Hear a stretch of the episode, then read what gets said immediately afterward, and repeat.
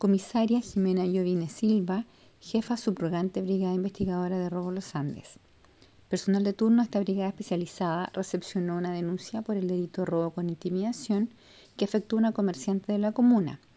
quien fue intimidada con un arma punzocortante por una mujer mayor de edad, quien bajo esta modalidad sustrae el dinero recaudado en caja.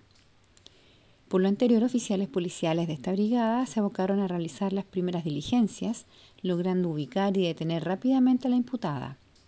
quien por instrucción de la Fiscalía Local de los Andes fue puesta a disposición del juzgado de garantía de esta ciudad.